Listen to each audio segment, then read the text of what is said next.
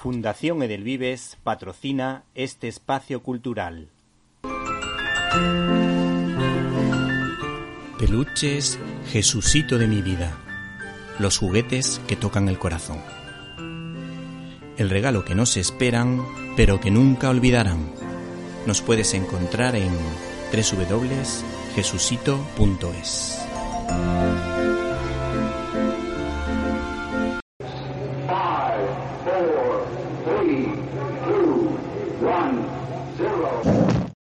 Disfruta con Víctor Alvarado y su equipo de lo mejor del cine, directo a las estrellas.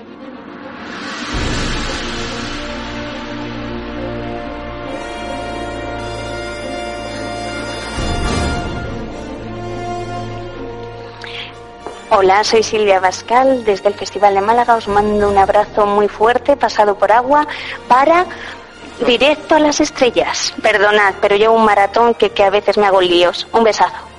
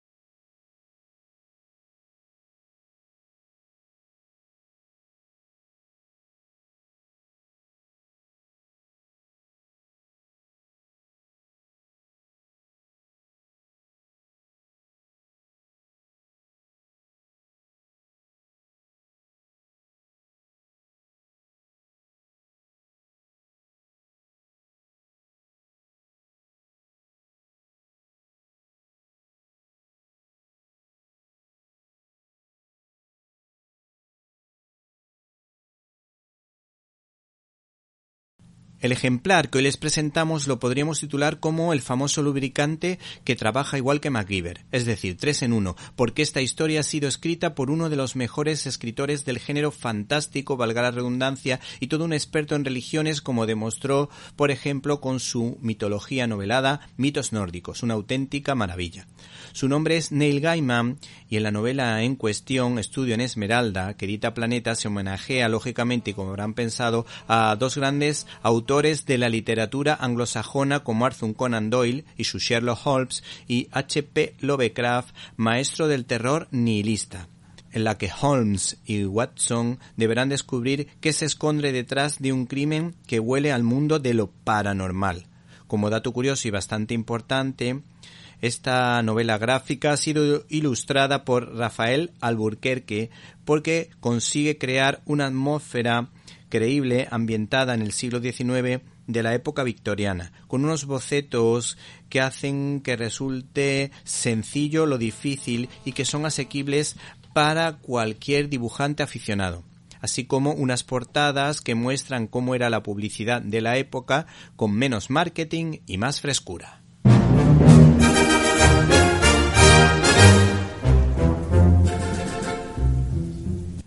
Bienvenidos a una nueva edición de Directo a las Estrellas, tu programa de cine. Y en una semana marcada, lógicamente, por la nueva cepa del coronavirus, nosotros dejamos a un lado la pandemia y nos centramos en los estrenos de esta semana, empezando en esta ocasión por una comedia musical para ver en familia. Tengamos la fiesta en paz, una cinta que tienen que apoyar todos los oyentes de esta emisora porque la dirige Juan Manuel Cotelo y porque es una comedia que está cargada de valores humanos, de valores cristianos propios de la Navidad, porque hablan del espíritu de la Navidad con gran sentido del humor. Una cinta que necesita el apoyo de nuestros oyentes porque ha sido ninguneada por algunos medios de comunicación, pero la verdad es que merece la pena. Por otra parte, se estrena Cazafantasmas más allá, mm, que forma parte de esa trilogía ya, con esta tercera producción de los cazafantasmas. En definitiva, cine 100% ochentero y desde luego nada políticamente correcto con la versión que se hizo hace un par de años de Cazafantasmas. En esta ocasión la dirige Jason Reitman, que es un valor seguro que nos hizo reír a todos y reflexionar en la comedia provida Juno, una cinta americana muy, muy interesante y divertida. Y por último, hay que recordar que Rodrigo Cortés, otro de nuestros grandes directores españoles, sin lugar a dudas, eh, pues estrena una película interesante basada en hechos reales que se titula El amor en su lugar. En Críticas en un Minuto analizaremos los pormenores de la película Encanto, una de las mejores películas de Disney de los últimos años, que además hace una defensa sobre el legado cultural español. Y por supuesto no nos podemos olvidar de nuestras secciones habituales. En esta ocasión entrevistaremos a toda una historiadora sobre el mundo de los vikingos, con la que hablaremos no solo de historia, sino también de cine y de series de televisión. No se pierdan, por tanto, esta entrevista que tendremos al final del programa.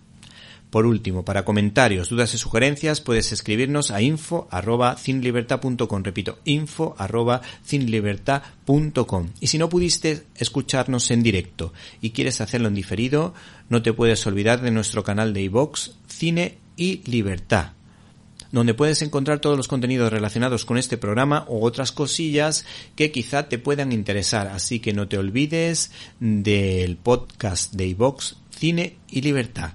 Por cierto, se aceptan suscripciones y apoyos económicos para poder seguir emitiendo este programa y sobre todo ese podcast que tanto interesa a los que no pueden escucharnos en directo. Comenzamos.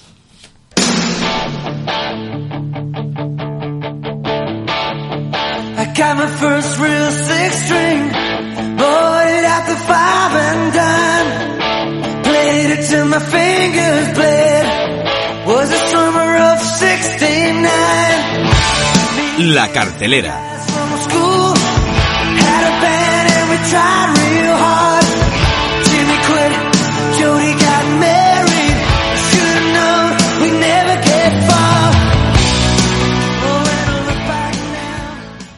Señoras y señores, ladies and gentlemen, padres y madres, hijos y abuelos, Tengamos la fiesta en paz, porque Juan Manuel Cotelo nos va a hablar de la familia. A pesar del ninguneo de algunos medios de comunicación, uno de los directores que consigue mayor rendimiento de espectadores por número de copias es casi con total seguridad Juan Manuel Cotelo, autor de exitosos documentales como La Última Cima sobre el sacerdote montañero Pablo Domínguez, En Tierra de María sobre las apariciones de Meyucore o Foot Spring sobre el Camino de Santiago. Este realizador eh, se mantiene como roca firme y segura, como dice la parábola de Jesús de Nazaret, luchando contra viento y marea gracias a su fe a prueba de bombas con películas tan interesantes como Tengamos la fiesta en paz. Si no me creen, acérquense a ver sus exitosos vídeos en YouTube, titulados respectivamente Catequesis para niños y los testimonios de fe de contagiosos.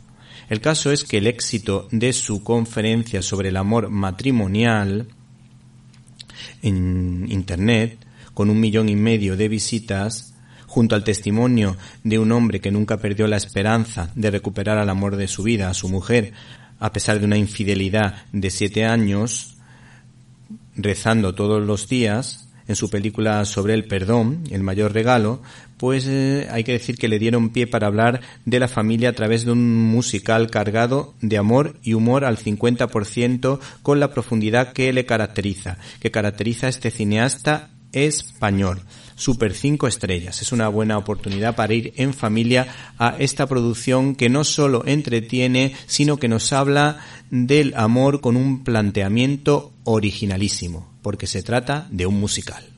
¿Y qué es lo que ha dicho la crítica de esta película? Pues hemos encontrado una crítica interesante en la página web de Cine 21 en la que destacan lo siguiente. Cotelo entrega una película esperanzada, divertida y sin complejos, que apuesta sin disimulos por la familia, cuya unidad debe fundamentarse en el amor de la pareja en primer lugar, pero también en la sinceridad, la capacidad de sacrificio, el saber escuchar, el espíritu de lucha por lo que vale la pena y el poder de la oración. La idea es seguir el esquema de cinta familiar que tantas alegrías le ha dado a Santiago Segura con su saga Padre no hay más que una y a todo tren destino Asturias, pero con las novedades del toque navideño, la óptica de unos valores nítidamente cristianos y el formato de musical. El argumento es realmente curioso y divertido.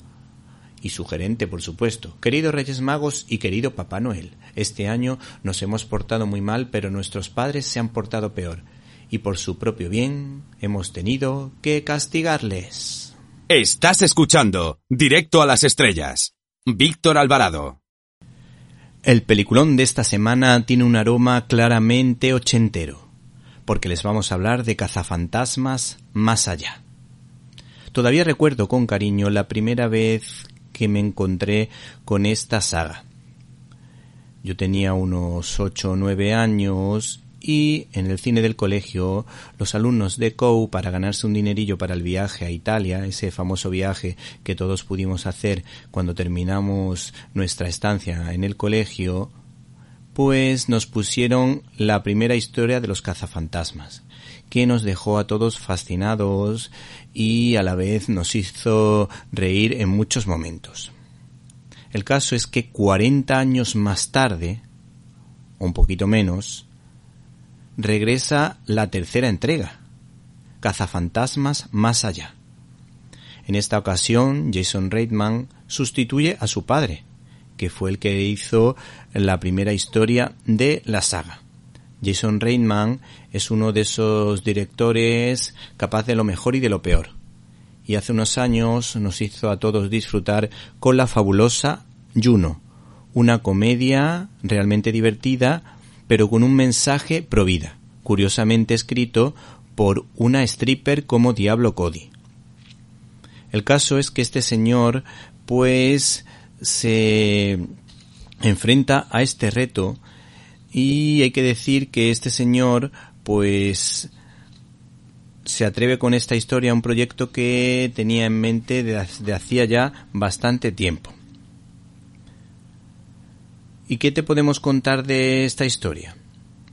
Pues te podemos decir que Jason Reitman ha querido contar algo diferente, pero que tuviese relación con la anterior y por supuesto nada tuviera que ver con la tremendamente horrorosa, la tremendamente políticamente correcta visión de los cazafantasmas en visión femenina de Paul Feig hace algunos años. Este señor pretendía encontrar el equilibrio entre la nueva historia y la nostalgia de las originales. Y ese fue el kit de la cuestión. Estas son sus declaraciones. Hicimos una lista con todo lo que siempre habíamos querido ser en una película de cazafantasmas, porque queríamos que la película incluyera todo aquello que el público ama de la saga, pero al mismo tiempo contar una historia completamente original y creo que ese equilibrio vino de tomar elementos clásicos como el ectoplasma 1 por ejemplo, pero añadiéndole algo nuevo como una silla para disparar con lo que de repente ves que se puede cazar a un fantasma desde el mismo coche, o coger la trampa de siempre y convertirla en una trampa móvil a control remoto. Por último, hay que decir que este señor contó lo siguiente en declaraciones a fotogramas. Hace mucho tiempo tuve la idea, vi a una niña de 12 años encontrando una mochila de protones en un desván y disparando el rayo en un campo, pero se quedó ahí, no supe qué hacer con ella. Cuando falleció Harold Ramis, lo supe, era su nieta. El diálogo entre generaciones, el vínculo familiar y el pase de testigo de repente se convirtió en el corazón de una historia que necesitaba contar, la historia de los Splenger. Serían geniales unos cazafantasmas de Nacho Villalongo, pero tienes que ver sus películas, ese cóctel imposible, esa mezcla de comedia, ciencia ficción y humanismo. Estas son las claves de esta historia que ha querido contar este fabuloso director, Jason Reitman. Y por si te animas a ver esta película 100% ochentera, te contamos brevemente su argumento. Una madre soltera y sus hijos se van a vivir a un pueblo donde descubrirán su conexión con los orígenes de los cazafantasmas y el legado secreto que su abuelo les ha dejado. Abrimos nuestro canal habitual de comunicación invitándoles a que entren en Facebook con el nombre Víctor Alvarado, guion directo a las estrellas. Esperamos su comentario. Arroba Cine Libertad es nuestra cuenta de Twitter. Para escuchar tus agudos comentarios te esperamos en arroba Cine Libertad.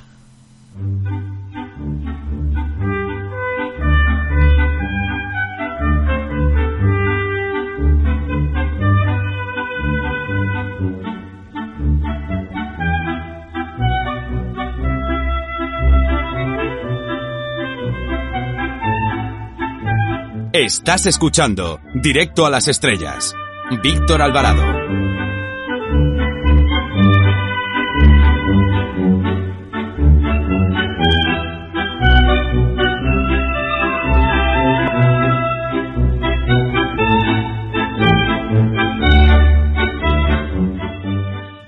Esta semana la podíamos titular como la Semana de los Buenos Directores Españoles, y si hace un momento hemos hablado de Juan Manuel Cotelo, en esta ocasión le toca el turno a Rodrigo Cortés, recordado por esa película de terror e intriga eh, titulada Bariet, Enterrado, que merece muchísimo la pena y que tiene un grandísimo nivel, siendo para mi gusto una de las mejores películas de intriga de nuestro cine, de películas con cierto toque de thriller. El caso es que en esta ocasión Rodrigo Cortés se atreve con una película que se titula El amor en su lugar, una cinta que desde luego está basada en hechos reales y que tiene un valor histórico bastante interesante. El reparto no es conocido aquí en España, pero le recordamos algunos el nombre de algunos actores como Matt Ryder, Clara Rullar o Ferdia Walls Pillow.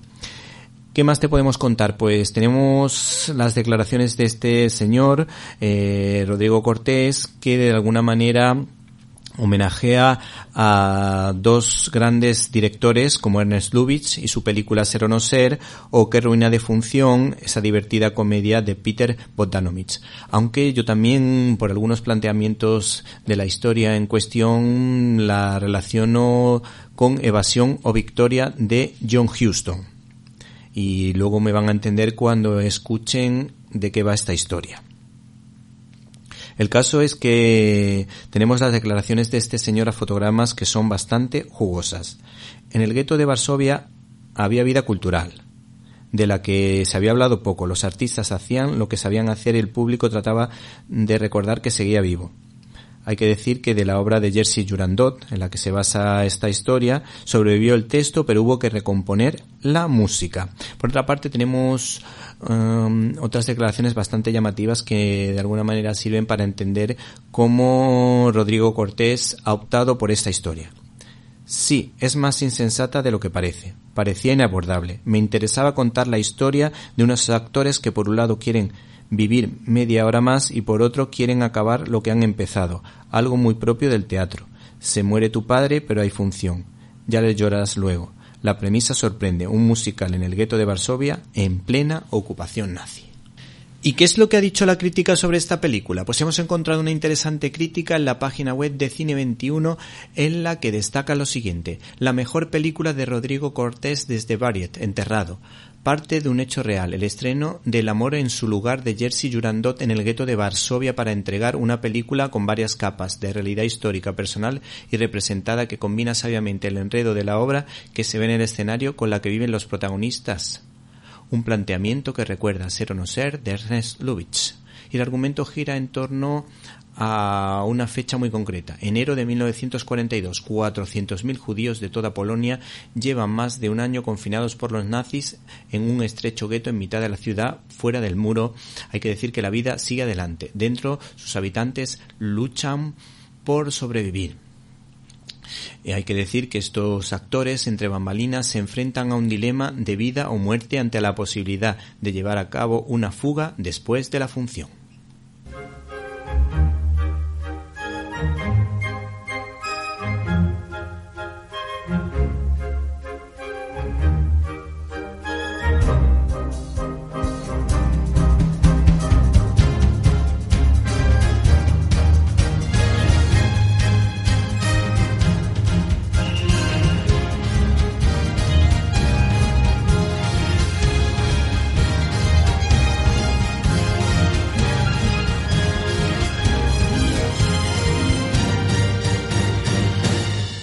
Finalmente, el cine social hace acto de presencia a través de la película de Neus Bayús, Seis días corrientes. Una cinta que habla de emigración e inmigración, de vecinos y de albañiles y obreros. Y cuenta la historia del día a día de la vida de Moa, Valero y Pep, trabajadores de una pequeña empresa de fontanería y electricidad en la periferia de Barcelona. Durante una semana Moa, el más joven, tendrá que demostrar que está preparado para sustituir a Pep, que se jubila, pero Valero considera que Moa no da el perfil y duda de que los clientes acepten a un trabajador marroquí en sus casas. Arroba Cine Libertad es nuestra cuenta de Twitter. Para escuchar tus agudos comentarios te esperamos en arroba Cine Libertad.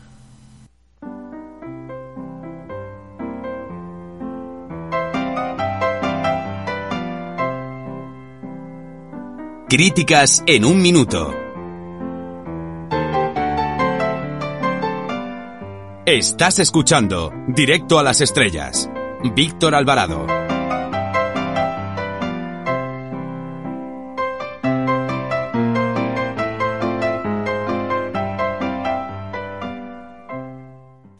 Fundación Edelvives patrocina este espacio cultural. Peluches, Jesucito de mi vida. Los juguetes que tocan el corazón. El regalo que no se esperan, pero que nunca olvidarán. Nos puedes encontrar en www.jesucito.es. Hola amigos y oyentes, oyentes y amigos de Directo a las Estrellas, en esta ocasión desde el canal de iVox Cine y Libertad, por cierto se agradecen suscripciones y donaciones, te vamos a hablar de la película Encanto. Disney cada día que pasa es consciente de que vivimos en un mundo globalizado para lo bueno y lo malo. Por esa razón, apuesta por una cinta de animación con aires latinos con claras referencias a Gabriel García Márquez. Encanto ha sido dirigida por Jared Bush y Byron Howard, vinculado a la película de animación provida y favorable a las familias numerosas Zootrópolis, junto a Charis Castro Smith, que completa la terna de cineastas. La banda sonora es de un gran nivel en la que se entremezcla el hip hop con el merengue y la salsa, de un experto en musicales a nivel mundial y por supuesto al nivel de Gloria Estefan, que responde al nombre de Lin-Manuel Miranda, cuyos trabajos brillan en Broadway. Hamilton es su musical más conocido, así como In the Heights, que no gustó demasiado en España, quizá porque no se dio la opción de poder ver estas canciones dobladas al castellano, porque la película en cuestión tenía buen fondo, aunque era un tanto aburrida. Encanto es una película para disfrutar en familia con la familia Madrigal, sin que en este caso eh, Disney se deje llevar en líneas generales por la corrección política, detalle que se agradece enormemente. Así si nos gusta Disney. Esta optimista producción nos ofrece un amplio abanico de luz y de color, como diría la actriz española Marisol, donde se entremezcla el humor y el drama, eh, las escenas están sabiamente dosificadas con una trama relativamente interesante para captar no solo la atención de los niños, sino también de los padres. En líneas generales, los números musicales están bien, aunque yo hubiese quitado alguno que otro. Con respecto a los personajes, podemos decir que todos están muy bien tratados y se saca precisamente mm, conclusiones con sus gestos, sus miradas, a pesar de que aparezcan poco tiempo en pantalla. Por cierto, hay una escena típica de Lin-Manuel Miranda, ya que en una de las escenas derriba la cuarta pared dirigiéndose al público, algo muy habitual en los musicales del citado Luis Manuel Miranda, un músico que incluye cierta profundidad en sus trabajos.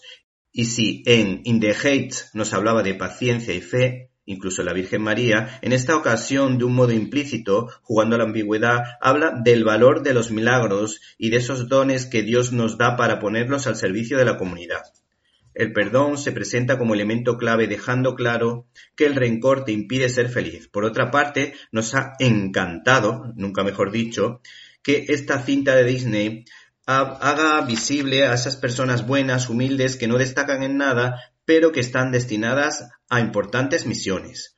Por último, aplaudimos que Disney haya querido mostrar el legado cultural, religioso y lingüístico de España.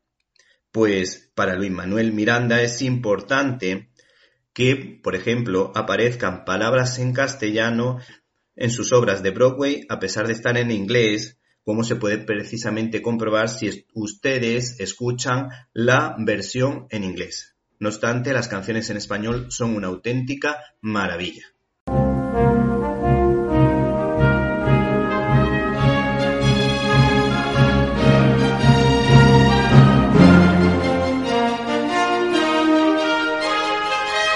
Storyboard.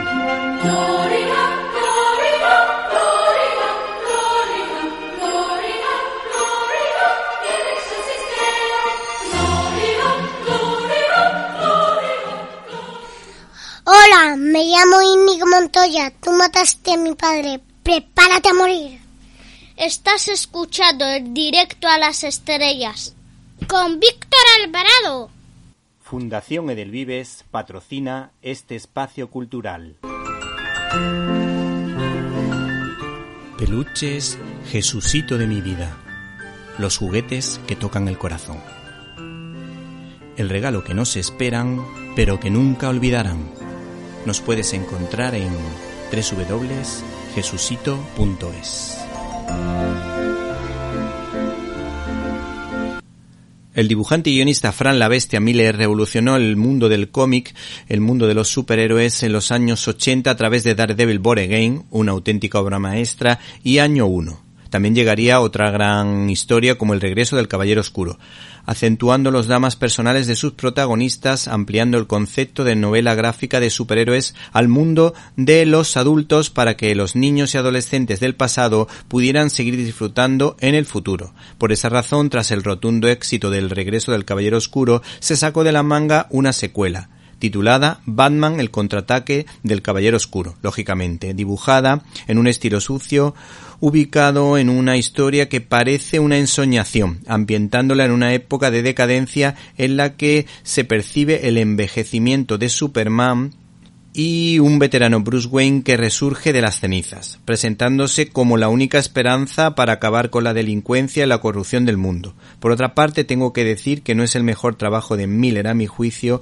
porque este hombre quiso crear un estilo propio que le hace grande y que encaja perfectamente, por ejemplo, en su cómic histórico 300, en el que los soldados griegos frenan al poderío de los persas. Pero en este caso, en esta novela gráfica, da la impresión de que está hecho para terminar rápido, porque este tipo de dibujo me da la impresión de ser demasiado elemental para un genio como Miller, no tanto en el dibujo, aunque es bastante bueno, ojalá dibujara yo como Frank Miller, pero sí en el guion, que es donde este señor lo hace realmente bien. Fundación Edelvives patrocina este espacio cultural. Peluches, Jesucito de mi vida. Los juguetes que tocan el corazón. El regalo que no se esperan, pero que nunca olvidarán.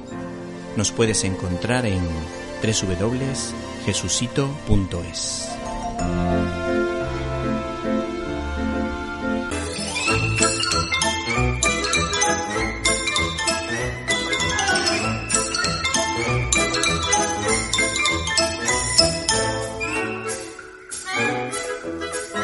Estás escuchando Directo a las Estrellas. Víctor Alvarado. Nuestra invitada porta el martillo de Thor. Se parece a la diosa Sim de la mitología nórdica.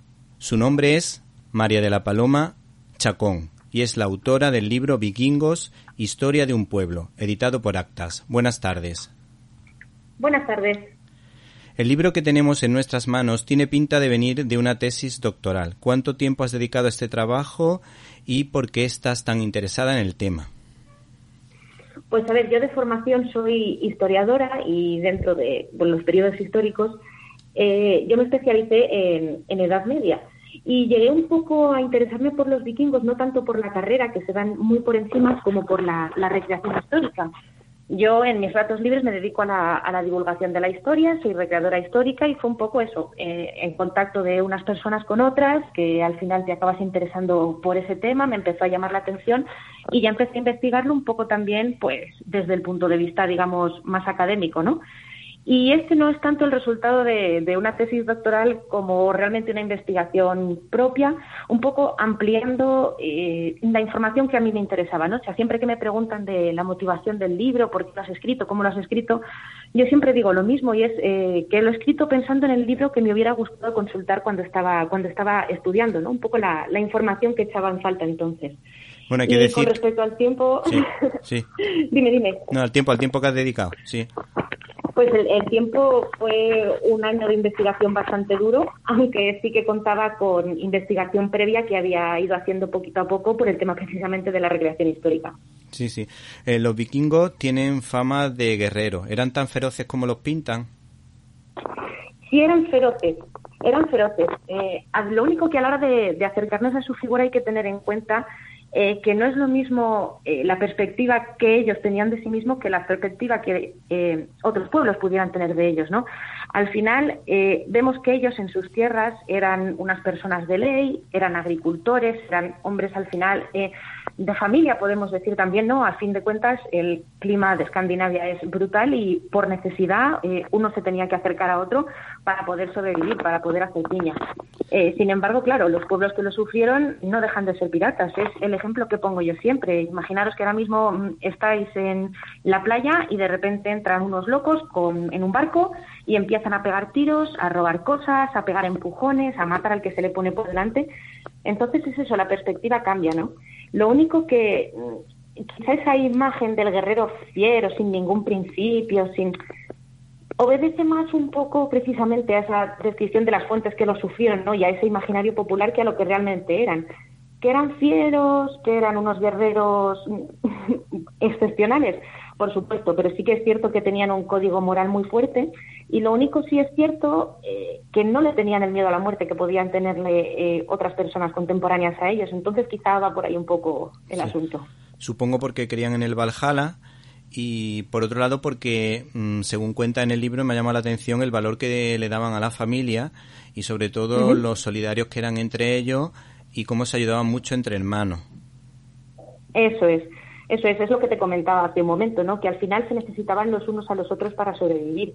Y entre ellos, pues sí, existían unos lazos fortísimos que eran eso, surgían de la, de la propia necesidad. Lo único, eso sí, tenían valor para enfrentarse al destino. Al final, tenemos que tener en cuenta que venían eso de un territorio muy duro. Y al final, una región dura crea hombres duros. Tenemos que entenderlo así. Entonces, por eso se les veía tan como unos guerreros tan fieros. Al final, de puertas para afuera, digamos, esa sí que era la imagen que, que daban. Bueno, hay, que decir que el libro es muy ameno. Yo he dicho lo de tesis doctoral, pero hay que decir que es muy ameno, muy asequible. Eh, todo el mundo puede disfrutar de él. Y uno de los detalles que me llama la atención es que de alguna manera hay gente que sí lo clasifica de alguna manera, otros investigadores que no, eh, clasifican a la sociedad vikinga como matriarcal. No sé cuál es tu valoración sobre el tema. Eh, creo que sí que lo comento en el libro y además lo he, lo he, comentado más veces, que uno de los problemas a la hora de acercarse a la historia es eh, que se hace muchas veces desde la perspectiva contemporánea, ¿no? Que se tiende a evaluar, a juzgar, a examinar todo a través de los ojos contemporáneos y eso es un error garrafal porque eh, a fin de cuentas el pasado no se medía con los mismos valores que los medimos ahora, ¿no? Por ejemplo, hace unos cuantos años eh, eh, era normal maltratar a un niño como parte de la educación, pongámosle, y ahora mismo nos echamos las manos a la cabeza, pero entonces eso era así, o sea, era, era todo distinto, ¿no? Entonces, eh, ¿de dónde viene un poco esta idea de una sociedad matriarcal? Una... Pues porque sí que es cierto que con respecto a otras mujeres contemporáneas, las mujeres vikingas sí que tenían cierto tipo de libertades, que hoy se asocian un poco eso, a ese perfil de mujer libre, independiente, como la posibilidad de divorciarse, de tener amantes, incluso de, defender su propio honor. Entonces es un poco por, por esta idea quizá de, acercarse a la historia con la perspectiva contemporánea. Eh, también el, el término de mujer guerrera, que según veo aquí, voy a ver si soy capaz de pronunciarlo, es Halmo. ¿Eso qué, qué quiere decir? sería la mujer guerrera, la escudera. Lo que pasa es que tenemos que entender que la mujer guerrera no sería una mujer guerrera en el sentido de tengo un hombre con sus armas, tengo una mujer con sus armas. No. En el momento en el que una mujer se vestía de guerrero, esa mujer adoptaba el rol de un hombre y era uno más. Sí, sí. O sea, como por ejemplo Agustina de Aragón en el siglo XIX. Una especie de Agustina de Aragón que fue que fue, fue considerada militar, eh, tuvo rango de militar esta mujer. Eh, luego, por, otra, por otra parte, mm, ¿el físico de estos hombres y de estas mujeres era tan imponente como para generar miedo? Sí y no. Volvemos al mismo. Aquí sí que aquí sí que vuelvo, a pesar de lo que he dicho antes, a, a decirlo con perspectiva con perspectiva contemporánea, ¿no? Si miramos ahora mismo a lo que sería un vikingo de entonces, nos encontramos con hombres y mujeres que su altura, que su porte estaría más o menos en la media. Lo que pasa es que hay que tener en cuenta que en una Europa en la que la gente era mucho más bajita, mucho más menuda y estaba, digamos, mucho más deteriorada por el trabajo físico, pues que llegaran estas personas demostrando toda su valía y además eh, con, digamos, esa estatura un poco más alta de lo normal, pues es, es normal, de hecho, que, que, bueno, que causaran esa sensación.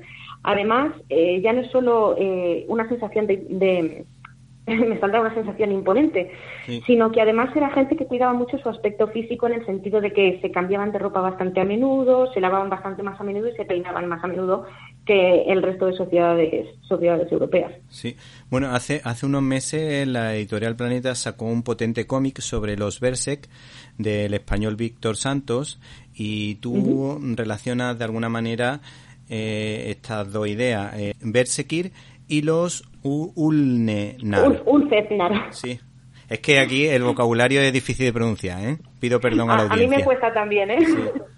Y sí, bueno, de, de relacionaros, el, el cómic no he tenido, no he tenido la ocasión de, de verlo, lo tengo, lo tengo como pendiente. Pero sí, estos eran un poco, digamos, los guerreros más temerarios dentro de los guerreros.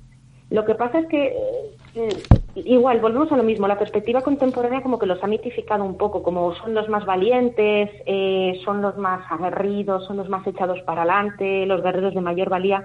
Y lo cierto es que en su tiempo eran incluso hasta temidos por los suyos, porque se piensa que podían entrar en una especie de trance a través de las drogas y que era eso lo que les quitaba todo el miedo a la muerte y lo que les hacía ser tan peligrosos y tan lanzados. Sí, sí. Entonces, al final para los suyos podían llegar a ser un problema. Sí, ¿y eran como lobos solitarios o no, era, o no existía el concepto ese?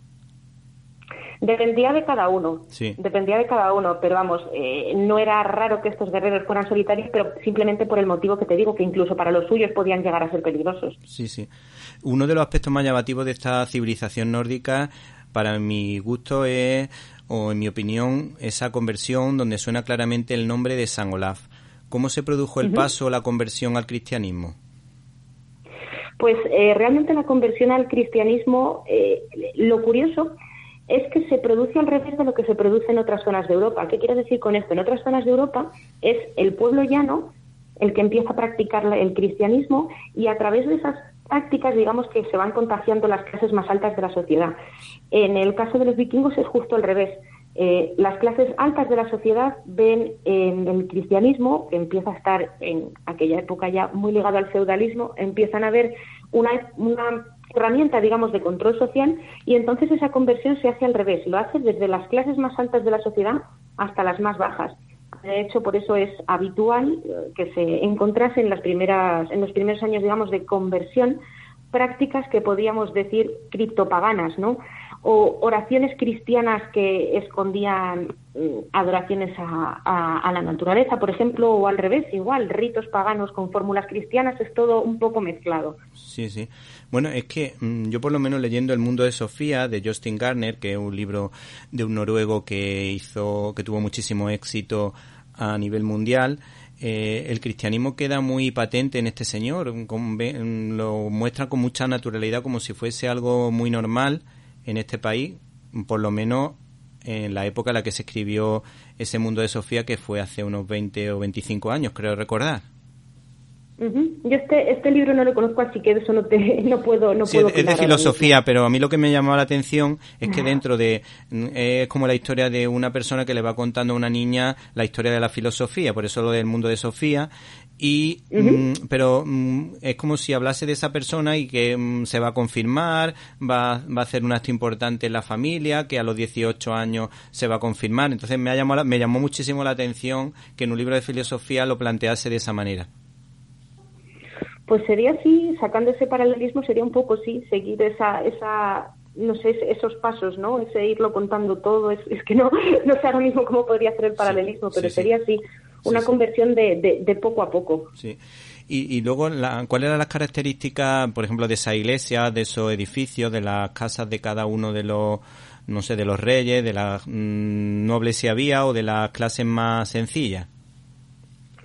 Pues a ver, las, las viviendas habituales eh, podían, eran las, las granjas, casas largas, muchas veces comunales, en las que convivían los hombres con los animales. Las casas eh, de, los, de las capas más altas de la sociedad estarían caracterizadas por una mayor presencia de mobiliario, una mayor decoración, una, mayor exuberancia en, en general, ¿no? Y en relación a los, a los templos religiosos, eh, una particularidad es que eh, de la religión pagana, de la religión escandinava, no se conservan, no se conservan templos. Se sabe que había ritos al aire libre y, poco más. Y las primeras iglesias, pues, eh, se caracterizan por ser construcciones de madera, las Stavkirkes, que no sé cómo se pronuncia exactamente la, la, la, palabra, pero el mayor ejemplo de esto lo tenemos en la iglesia de Borgum, que es bastante, bastante conocida y de hecho hay unas cuantas iglesias de, esa época que sobreviven, creo que eran 12, 13 iglesias. No lo sé, es que no, quiero equivocarme con el, con el, con el número, pero eran unas cuantas iglesias de esas, de esos primeros pasos de, de Escandinavia por el cristianismo. En lo referente a la atractiva mitología nórdica de Neil Gaiman, pues hay que decir que mm, este escritor, precisamente, pues por eso lo digo, la mitología de, de Neil Gaiman es que noveló eh, toda la mitología de, de los grandes dioses de, que forman parte de, esta religión, por decirlo de alguna manera, que se titulaba Mitos nórdicos.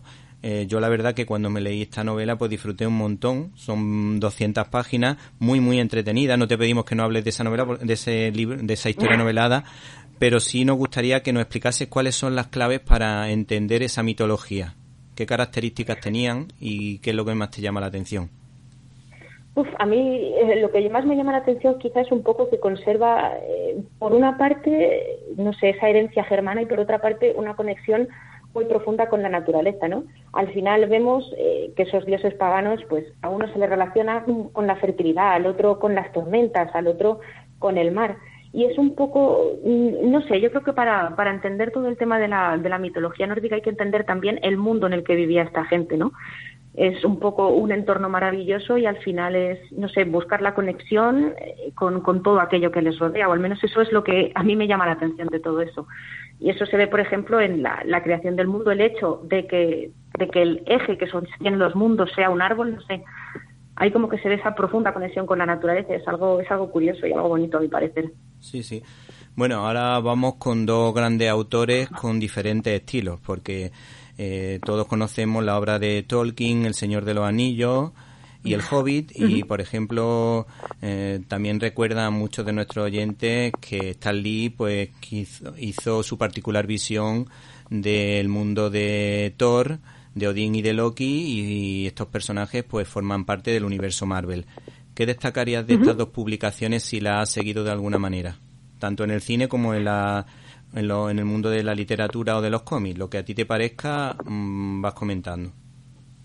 De Marvel puedo opinar un poquito menos porque no he leído no he leído mucho cómic y tampoco he visto todas las películas, pero sí que de lo de lo poco que he visto me llama la atención que un poco sí, o sea, se ve que hay, entre comillas, una documentación detrás, pero luego como que es un popurrí de estos en realidad eran padre e hijo, pero aquí me los pone como hermanos, eh, cosas así, un poco también que cae en el, en el mito, ¿no? De ese tengo que poner al héroe y al antihéroe para que den un poco diversión, ¿no? Por así decirlo. Sí, sí. Y luego de la obra, de la obra de Tolkien, eh, Es que eso, eso daría para hablar durante muchísimo tiempo. Sí que se ve muchas reminiscencias de toda la mitología nórdica en, en toda la obra de Tolkien, desde la forma en la que está estructurado el panteón, a el tipo de criaturas simplemente que, que habitan sus mundos, hasta en los propios nombres. De hecho, muchos eh, de los enanos de- del mundo Tolkien comparten nombre con enanos de la, de la mitología nórdica, por ejemplo.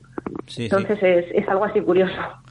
Y, y, por ejemplo, los elfos, que a mí me llama la atención, ¿eso a quién correspondería? ¿A los dioses o no tiene por qué? Sí había elfos en el, en el, en el mundo escandinavo.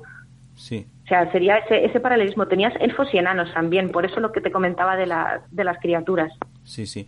Y si tuvieses que, por ejemplo, elegir la labor de un par de reyes, ¿por cuál te inclinaría o cuáles te han llamado la atención en tu estudio, de los que te acuerdes? Porque la verdad que yo, cuando me- esa es la parte que en la que yo me perdí del libro. Por la labor de un par de personas que no te he oído. Un par de reyes. Ah, un par de reyes. Pues no sé, a mí me parece muy curioso, aunque suene un, un poco atópico, ¿no? El, el valor que echó Rolo a la hora de conquistar la Normandía. No sé, me parece, me parece curioso. No es, no, es, no es un tanto un rey como un duque, pero igual es que en general todas las, las conquistas que hicieron los normandos Sí. me parece, me parece algo maravilloso. Y también tengo que decir que es, que es una de, digamos, mis carencias, ¿no? A mí lo que me gusta al final a la hora de acercarme a la historia es esas partes más olvidadas, ¿no? Tenemos a, a pensar en la historia como una lista de personas y hechos, personas y hechos, personas y hechos. Pero, ¿qué es lo que conecta esos nombres? Al final es la sociedad, es la cultura, y yo no me he centrado tanto en grandes figuras como en qué pasaba mientras esas grandes figuras hacían de las suyas, por así decirlo, ¿no? Entonces, no sé, las, las, las conquistas de los normandos me parece algo sensacional Sí. y es que no, no, no sabría qué más qué más decir es que realmente me parece me parece que cada cada momento cada sitio tiene su particularidad Sí. o luego por ejemplo aquí los que todos los que osaron apresar al rey de Navarra o todo lo que hicieron en, en me saldrá en Sevilla Sí. me parece algo sensacional Sí. ¿Y hubo alguna alguna defensa española de alguno de los ataques así digna de ser mencionada? Pues lo que decía precisamente en Sevilla, la batalla de, de Tablada es una de, Sí. de mis favoritas dentro de los encontronazos entre vikingos y la población de aquí de la península. Y es que los, los vikingos lograron llegar hasta Sevilla y estuvieron en guerra durante varios días con los árabes. Además es un hecho que está bastante, o sea, es bastante conocido porque está bastante bien documentado Sí. y la verdad es que me parece me parece digno digno de estudio aunque sea simplemente por, por cultura general no que muchas veces eh, pensamos vikingos y pensamos Inglaterra Francia tal. No no pero aquí hicieron de las suyas y, de forma muy fuerte. Y ese, ese es uno de los acontecimientos que a mí me parecen más curiosos. Bueno, yo, yo es que mientras estaba preparando la entrevista, pues por curiosidad me metí en internet y precisamente hablaba de esa batalla y me ha, me ha, me ha, me ha hecho ilusión que la, que, que la comentes porque para mí era desconocida o por lo menos yo no la recordaba y he disfrutado mucho leyendo no- en esta ocasión eso no lo he leído de tu libro lo he leído de un artículo pero he disfrutado mucho mm, leyéndolo porque me, pareci- me ha parecido bastante interesante y curioso una cosa que a lo mejor no es de las que mm, suele la- llamar la atención cuando uno se adentra eh, dentro de la historia de, de España. Luego has mencionado lo de los normandos y me ha venido a la mente pues muchas películas de cine clásico, de, del Technicolor o por ejemplo eh, esta, esta más de cine clásico que sería Robin Hood, también alguna película protagonizada por eh, Robert Taylor en la que siempre se hablaba de los sajones y los normandos y decían ¿quién es? y decía es normando, oh no sé cuánto y empezaba ahí a partir del diálogo normando, sajón y entonces a partir de ahí em- empezaba la esa confo- confrontaci- confrontación eh, ¿Eso por qué era? ¿Porque invadieron Inglaterra eh, los vikingos en algún momento o por lo que has comentado de, de la zona de Normandía? Invadieron Inglaterra pero antes de, de que se fundara la, la Normandía Ah, y vale. de hecho eh, llegan a llegan a, a sentarse a sentarse allí a formar su reino la Danelaw e incluso cobraban tributo a los reyes de allí y a conveniencia tan pronto luchaban con ellos como entablaban alianzas y además también peleaban entre ellos, ¿no? Porque no eran los mismos los vikingos que estaban en Irlanda que los vikingos que estaban por la zona de York. Entonces, eh, sí, por eso es un poco es un poco esa lucha, ¿no? También se enfrentaron, por supuesto, a, todas las culturas con las que se iban, con las que se iban encontrando. Y luego en relación al término, al término normando, eso sí que lo, lo comento en el libro, es, aunque ahora mismo hablemos de normandos para referirnos a aquellos descendientes de vikingos que se asentaron en la Normandía, se ve que en las fuentes medievales eh, aparece esa, esa palabra normani, lordomani, para referirse en general a los hombres del norte, no solo los que se asentaron en la, en la Normandía. Entonces, por eso, por eso es así de curioso. Bueno, sabes que teníamos pendiente un par de producciones importantes dentro del universo mm, televisivo y cinematográfico que tienen mucho que ver. En primer lugar, te queríamos preguntar por la serie de televisión sobre los vikingos. Creo que llegó a, a seis temporadas y mm, también, por lo visto, hay un spin-off que está rodando por ahí. Eh, y nos cuenta la aventura de Ragnar Lothbrok, creo recordar, y nos gustaría saber si has visto algo de, esa serie y qué es lo que está bien adaptado a nivel histórico y cuáles son los fallos a tu juicio. Pues mira, no he tenido ocasión de verla entera. He visto, he visto capítulos de la primera temporada y luego he visto capítulos sueltos, sobre todo buscando el, el hecho, el hecho histórico en concreto, ¿no? Sobre todo un poco para, para contrastar.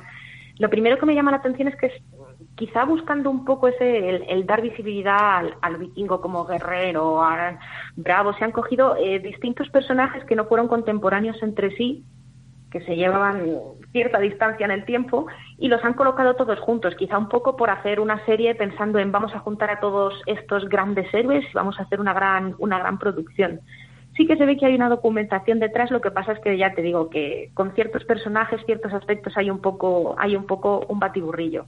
Y luego también llama la atención en lo que respecta a la, ropa de los personajes, lo poco, lo poco que he podido ver. Eh, por decirlo así, digamos que lo más interesante a veces eh, sucede en segundo plano, ¿no? Eh, los protagonistas van un poco vestidos siguiendo esa, esa idea, ¿no? De vamos a mostrar al macho alfa o a la mujer fiera, vamos a mostrar eh, a la gente musculosa con esos pelos largos, esos tatuajes, un, toda suerte de, de cuero y pieles por todas partes. Y muchas veces en segundo plano se ve que hay pequeños detalles o ropa que está mejor, algo mejor documentada, ¿no? Eh, me consta que hubo grupos de recreación que participaron en, en, la serie como extras, así que no sé si obedecerá a eso o qué. También que cuando tenemos una gran producción de este tipo, eh, tenemos que tener en cuenta que a veces se toman ciertas licencias históricas en el sentido de, mm, eh, aunque yo sé que vestían así, pues esto no me parece lo bastante atractivo visualmente, o aunque yo sé que fulanito y menganito estaban distanciados en el tiempo, eh, ¿cómo habría sido encontrarlos, no? Y yo creo que se hace un poco ese, ese tipo de cosas precisamente para llamar la atención del público, para hacerlo atractivo, ¿no? Al final, todo lo que sea, digamos, darse de palos, todo lo que sea así un hecho violento o algo que dé la ocasión de mostrar heroicidad, como que siempre llama la atención. Y yo creo que va un poco por, por esa línea. Sí, bueno, a mí algunas veces de pequeño como mi nombre es Víctor, pues mm, de alguna manera se puede relacionar fácilmente con Vicky el vikingo. Era una, una cinta, era una aventura de una serie de animación que podían verse en televisión española y eran representados con un casco con cuernos. ¿Eso de los cuernos es fantasía, es realidad? Es fantasía, es fantasía.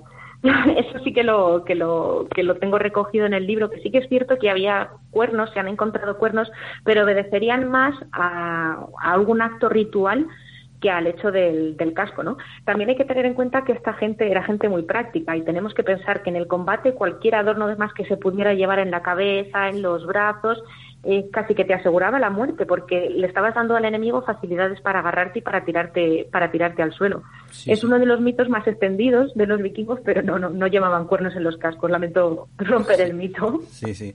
Bueno, todos nuestros oyentes recordarán la película de Richard Fleischer protagonizada por Kirk Douglas y Tony Curtis en 1958. La película aparece, por ejemplo, un atlético Douglas escalando el pórtico de entrada apoyándose en unos hachas lanzados por sus compañeros compañeros. ¿Eran tan terribles los asedios como aparecen en esta película? Sí eran, sí eran terribles, pero tanto como para hacer parkour para entrar en una fortaleza, no lo veo. Lo que sí que es cierto es que muchas veces los vikingos jugaban con el ataque por sorpresa. Eh, a mí, otra de las cosas que me parece más maravillosas de ellos, maravillosa a la vez que terrible, no es eh, cómo esos barcos tan grandes y que eran capaces de llevar a, tanta gente tenían un calado tan pequeño, cómo eran capaces de remontar ríos, de meterse en las playas. Y eso me, me, parece, me parece maravilloso.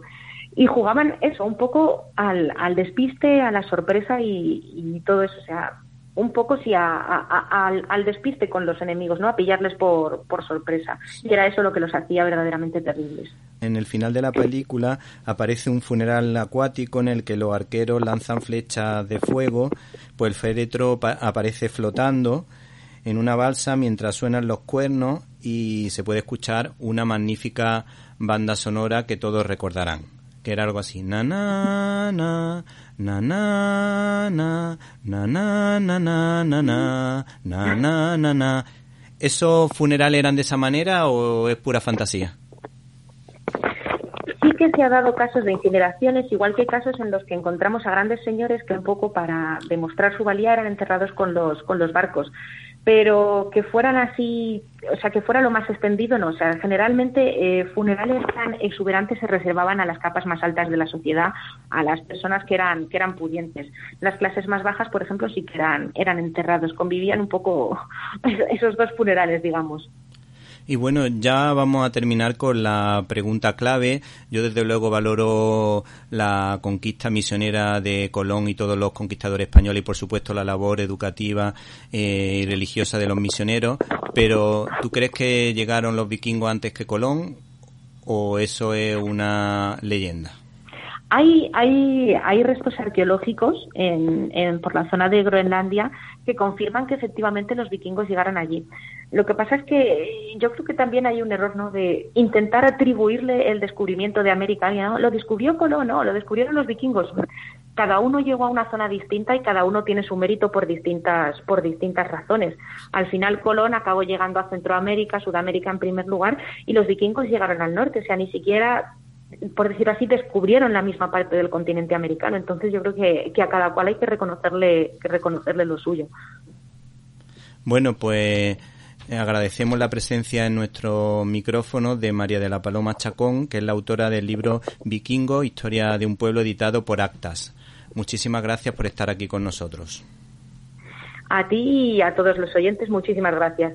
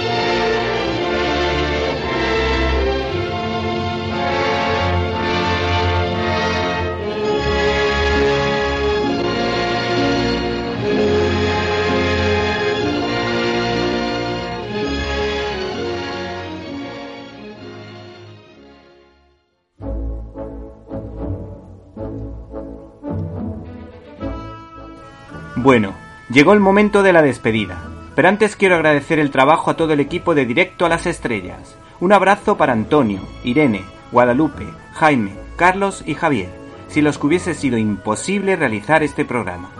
Espero que usted, y usted, y también usted, o tal vez tú, hayas pasado un rato entretenido. Recibe un cordial saludo de Víctor Alvarado y hasta la semana que viene